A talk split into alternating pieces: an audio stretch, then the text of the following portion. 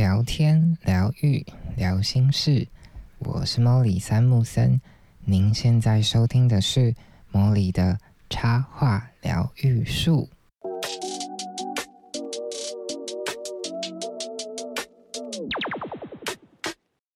Hello，各位树洞的伙伴，欢迎来到成为职业插画家系列的第二集。那在这一集呢，想要跟大家分享我很久很久以前的画室体验，因为其实会有很多人问我，就是小时候有没有去学画画啊，然后是不是念美术班呐，然后是不是毕业于美术的相关科系呢？对，那就是有这么多的疑问，所以想要借由这集来跟大家分享我非常非常久之前的画室体验。好。那时间就快转快转到升高中的那个夏天，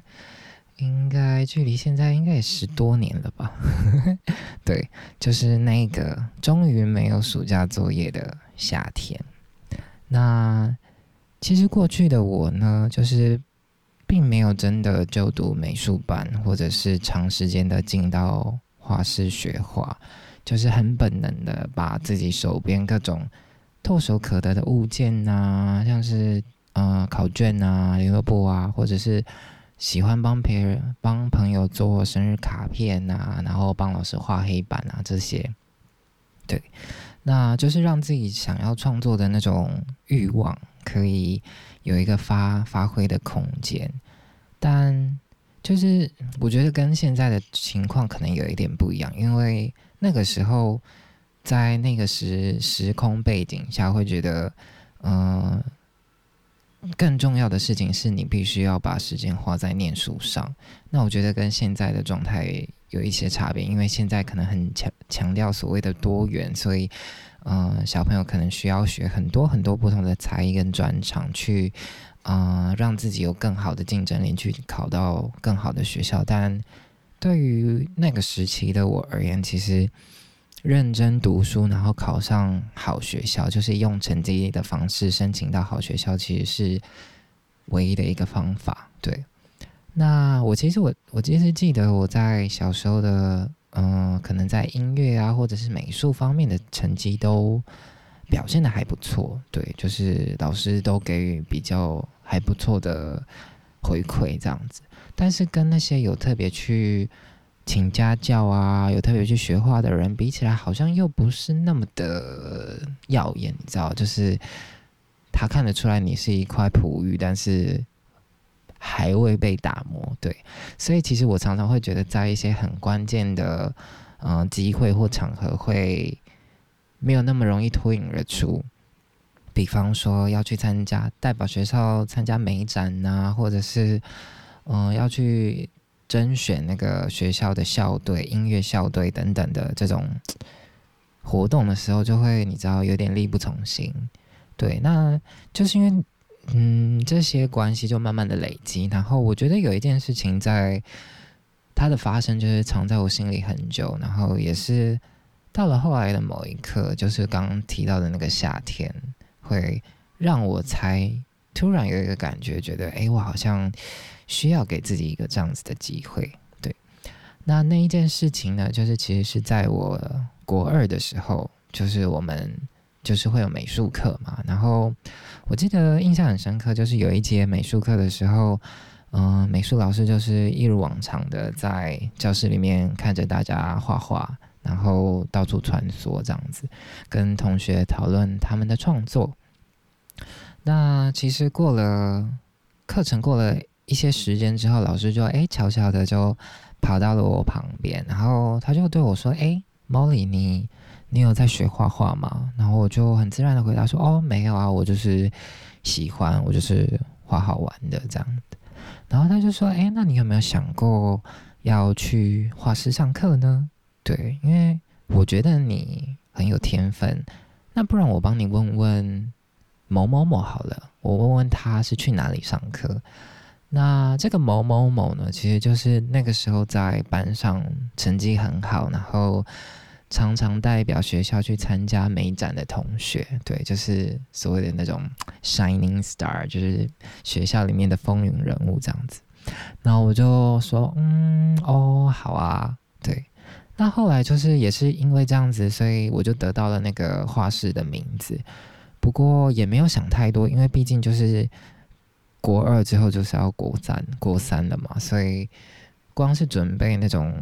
考试的科目的时间都不够了，所以就会觉得啊，这件画画的事情还是不要想太多好了。对，那回到我们刚刚讲的，就是时间到了，那个终于没有暑假的夏天，就是升高中的那个夏天。我记得很清楚，就是我考了两次的机测，然后。傻眼的是，就是我两次都考了一模一样的成绩，对。然后我记得就是有一种失落感嘛，就是你觉得，哎，你花了比别人多一两个月的时间，但你得到的结果居然是一样的，你就会觉得，早知道就不要浪费时间，就还可以做很多自己的事情，所以就是难过了好几天。那后来我就是在难过之余，就突然又想到了，就是之前在那个美术课的时候，老师跟我讲的那些话，就会觉得，哎。好像 maybe，反正现在也没有要做暑假作业啊，就是相对之下时间就是比较自由。那我那个时候就想说，好，那我就打电话给我的妈吉，就我那个时候有一个很好的朋友，然后就问他说，哎，现在暑假那么闲，你要不要跟我一起去画室学学画，听听看这样子？然后他可能就是也是刚好就是啊放榜啦，考考上了，所以也没有太多的压力。他就说哦好啊，那我们就一起去吧。然后我们就做了一件现在想想有点不可思议的事情，就是我们就是连电话都没打，我就直接杀去，就是当时老师推荐给我的那一间画室。对，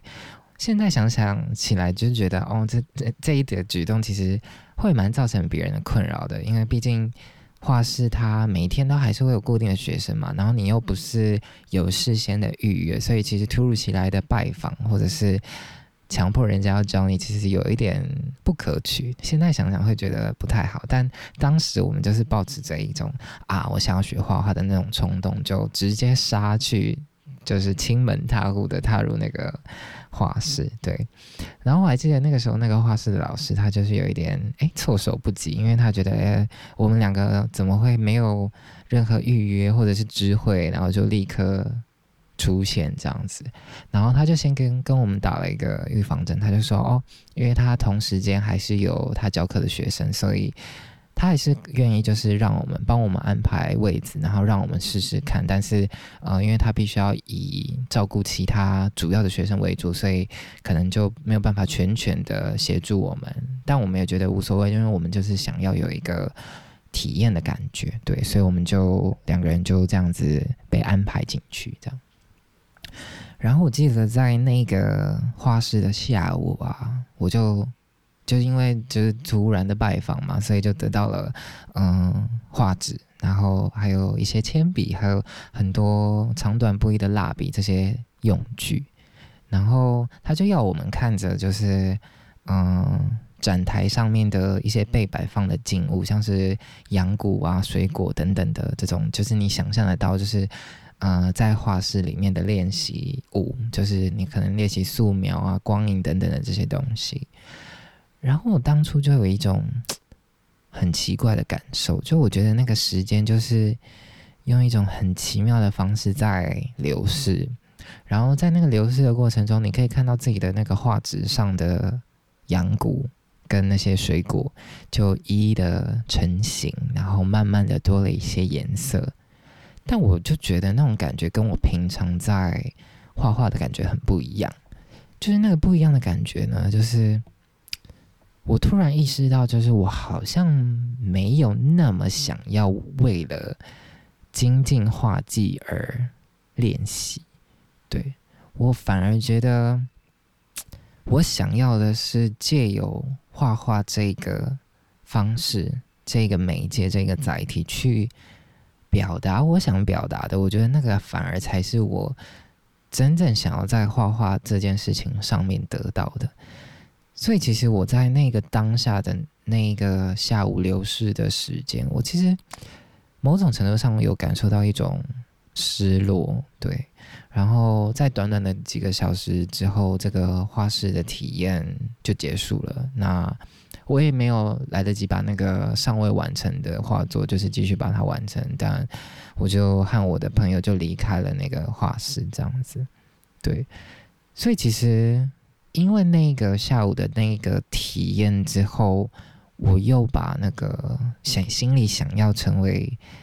画家或者是创作者的这一件事情，又把它又放放深藏在自己的心上，对，因为觉得，嗯，好像不是跟我想的不太一样，对。那其实我想要表达是，嗯，不一定对每个人都是这样子，因为不是说技术不重要，因为毕竟对于一个。插画家，或者是艺术家，甚至设计师，或者是任何跟这个相关的职业而言，就是你拥有一个很好的画技，其实就某种程度上是绝对是很吃香的，因为你可以很自由的表达你想要表达的东西，你不会受到限制，因为你的底蕴、你的基本功是很扎实的，对，它可以协助你解决不同的难题，这样子。但我就会觉得，那其实不是当时的我最迫切需要得到的一种训练。对，那其实也影响了我，就是真的成为了职业插画家之后，再回头看待所谓的技术这件事情。对，那我真的会觉得，怎么讲？嗯。技术这件事情对于我而言，它其实就是一个让我可以表达自己的一种方式。对，那对于我而言，我觉得你当你的表达，你能够清楚的表达你想要表达的事情的时候，那就好了。但技巧，所谓的技巧，可能就不是最主要的东西。当你的嗯，你所要想要表达的东西不会因为你的技技巧不足而被局限的时候，我就觉得好像不需要那么的用力在追求所谓的技巧的卓越这样子。那我最近呢也看到了，就是很知名的漫画界的老师 K 大，然后他有分享了嗯一段话，我觉得也非常非常的宝贵，所以也想说也分享给大家。那这句话是说。绘画是一门语言，风格是你的口音、语气、口头禅。基本功是文法，速写练习是背单字。每张作品都是一篇短文，系列作品则是长篇小说。努力背单字、学习文法之余，不要忘了，你最终的目的是表达。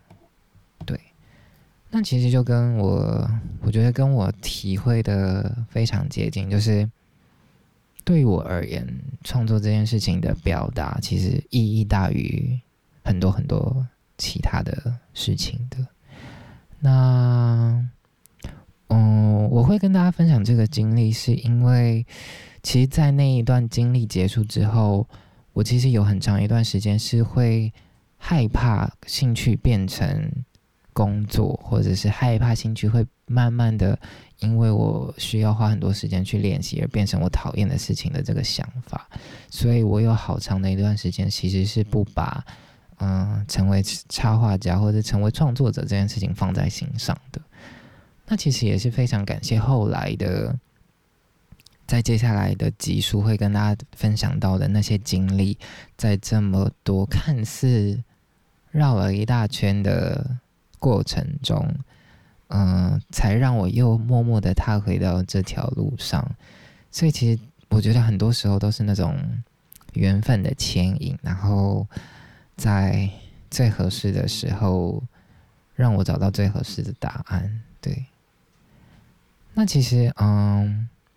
就是我去年，我去年跟木马文化有合作了一本书，然后这本书是。为十三个诗人，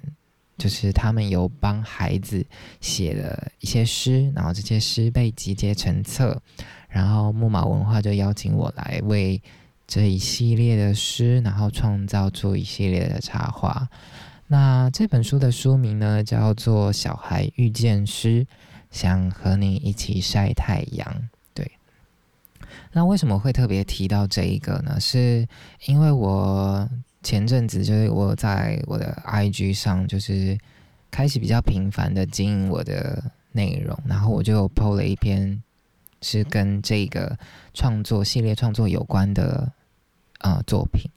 然后过没多久，我就收到了一个很暖心的、很可爱的讯息。他就说：“你好，冒昧传信息，呃，我是孩子们的画画老师，很谢谢你画了可爱的小孩遇见诗里头的插画。那我做了一个工作坊，从河流开始，读了山错冰，摸了冰冰的错冰。我们今天还读了猫咪，盖了猫脚印。”也像猫一样走路，跳跳跳，孩子们变成黑猫，有了彩色的脚印。很谢谢你温柔可爱的插图与诗作搭配的刚刚好。对那其实这一段文字跟就是他也传了一些图片给我，就是是来自一个我觉得非常有心的画画老师，他叫做郑铁桃。那详细的资讯我也会一并都摆在资讯栏。对，那他其实就是以这本书作为核心，就是设计了一系列嗯给小朋友的夏季的工作坊。那其实由呃诗作的导读啊，到实际的创作，然后带领小朋友一步一步完成他们对于。诗的想象，那其实这件事情的发生，其实唤起了我对于那一段画室的记忆。不过，我觉得那个感受跟体验是非常非常不一样的。嗯，我觉得最大的差异是在于，在过去的那个对于我的那种画室体验，它有点像是对于技巧的累积跟磨练。但是到了这个阶段，我看到的别人的体验，感觉是。享受创作的摸索，对我觉得，或许对于我而言，可能对于我而言，在不管是未来的教学，或者是想要传递的经验来说，我觉得或许这个部分是相较于技巧的累积，我觉得这个部分是我更想要被，我更想要在过程中被保留的。对，那其实这一件事情的发生，也给了我几个。不同的想法。那第一个想法就是，我觉得创作这件事情，至于我的意义，就是当我能够好好的把我喜欢的事情做好的时候，透过我的创作去传达我想要传达的事情的时候，它就会在不同的时间、不同的地点发光，它就可能会因此影响着别人，然后产生了。啊，让别人可能也开始创作，或者是也喜欢喜欢创作，或者是喜欢感受到觉得被同理的那种感觉，我觉得那是一个很宝贵的一个经验。那我觉得另外一个很重要的点，就是它让我想起了 Robert Frost 的一首诗《The Road Not Taken》，就是我不会去怨叹说。如果我以前就是真的去学了画，然后顺利的读了美术班，是之后的路会不会不一样？因为其实人生就是这样子，你与其怎么讲，站在那里去看，你去那个在那边一直犹豫，说到底哪一条路比较美，而站在那里犹豫不决，或者是你走在某一条路，却一直想着另外一条路是不是更美？对我觉得那个。对一个生命的旅人来说，其实都不是一件特别愉快的事情。所以，其实我觉得，比起犹豫不决，倒不如就是相信，在这个时间点，你所选择的就是最好的选择。然后，对你的选择负责任，然后勇敢直接的往前，这样子。因为毕竟这样子的选择，它会不断不断的在你的人生旅程中持续的出现。然后，其实我们的一生就是由这些无止境的选择之中，默默的堆叠成你这个人。对，那我觉得很重要的一点就是诚实的跟随着，让你觉得当下最跃跃欲试的那个选择，然后。不留遗憾的，就是百分之百去展现你所认为你所能做到的极限，然后对于那个结果，不要抱有一定要如何如何的那种期待。对，那这就是我对于现阶段对嗯人生旅程的这一种我属于我自己的诠释。那不知道属于你的又会是怎么样子呢？对，那非常欢迎呢，你可以到我的 IG 或者是 Facebook 去。留下你的讯息。好的，那如果你喜欢今天的分享，欢迎您到 Apple Podcast 帮我留下五星的评分。然后，如果你有任何鼓励呀，或者是建议呀，也非常欢迎留言给我。那同时也欢迎，就是将这个茉莉的插画疗愈术这个节目呢，推荐给你的朋友，可能是他想要成为。创作者、插画家，然后他可能正在迷茫，或者是他需要一个陪伴的对象，甚至是你单纯想要听故事，也都无所谓，都非常欢迎。那呃，莫莉的插画疗愈术呢，也开通了赞助的功能，所以如果你喜欢我在节目中分享的内容，也欢迎你小额的赞助我，让我有更多的。资源来分享更多讯息给你。那今天的这一集成为职业插画家系列的第二集就到这里告一个段落喽。那我们就下一次树洞相见，拜拜。